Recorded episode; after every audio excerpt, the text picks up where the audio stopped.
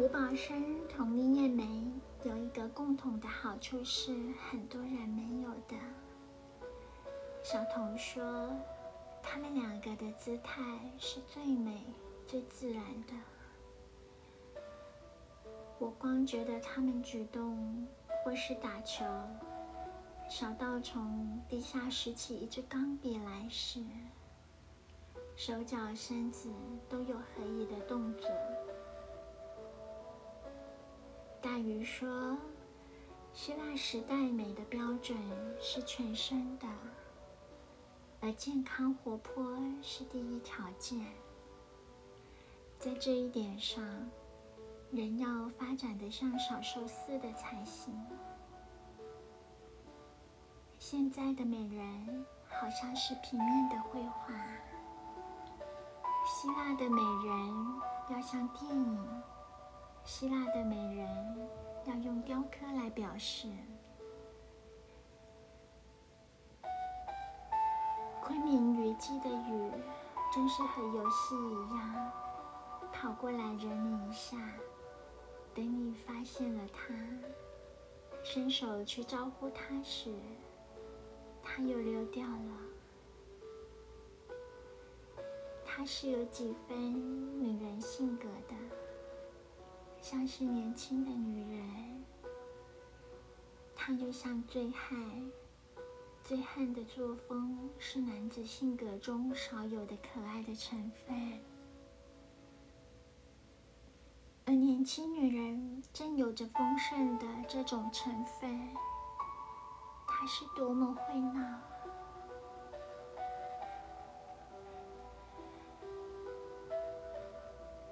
忽然。你又发觉，他已经收身止泪了。抬头找他时，除了一点泪痕外，什么也看不出来了。青山绿水，鸟语花香。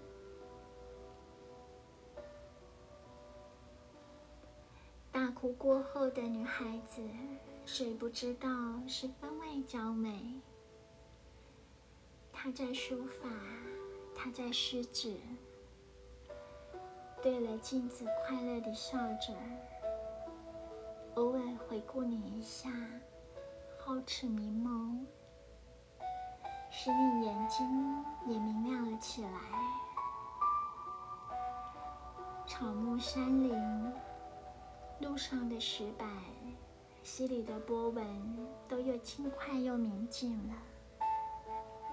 耳边只有轻轻的水滴的声音，从自己的衣服上滴落在路上的碎叶上、细沙上。被淋得手足无措的人，挠也挠不起来。他是无知的、无害的、无心机的。它更是美丽的呀，这一点恼值得涂在眉梢，成为轻轻的一簇；这一点喜也只好浮上嘴角，成为淡淡的一丝笑。天色又晴好如初。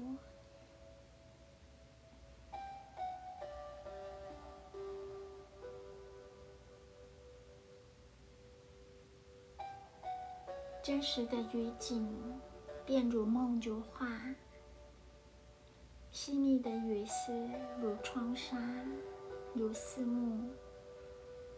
横飞着的云雾，成了风，斜插进来，又如纱窗门幕外的烟云幻境。看雨景，要在白天。看他跨风越岭而来，看他排山倒海而来，看他横扫着轻松的斜叶而来，看他摇撼着尤加利树高大的躯干而来，再看他无阻无挡，任心随性飘然而去。听雨要在深夜，要听远处的雨声，近处的雨声，山里的泉鸣，屋前的水流，要分别落在卷心菜上的雨，滴在沙土上的雨，敲在窗纸上的雨。打在芭蕉上的雨，要用如沙的雨来滤清思考；要用急奏的雨吹出深远瑰丽的思想之花；更要用绵绵的雨来安抚定制的灵魂。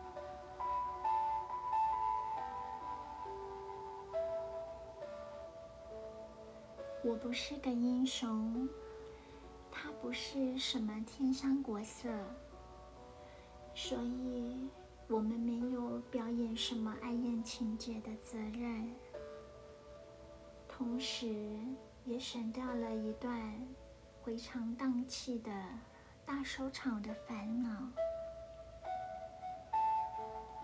我觉得他怪可爱的。怪女孩子气儿的，她用起情来聪明专心，而不是精到厉害。她也很能干，很爱出风头，倒又不是我最怕的什么什么社会运动的领袖，那种叫人扑朔迷离的女性。我常觉得，把她娶了来做我的妻子，一定更可人意。我常常这么想，她一定会发现，她自己是那么一种可爱的角色。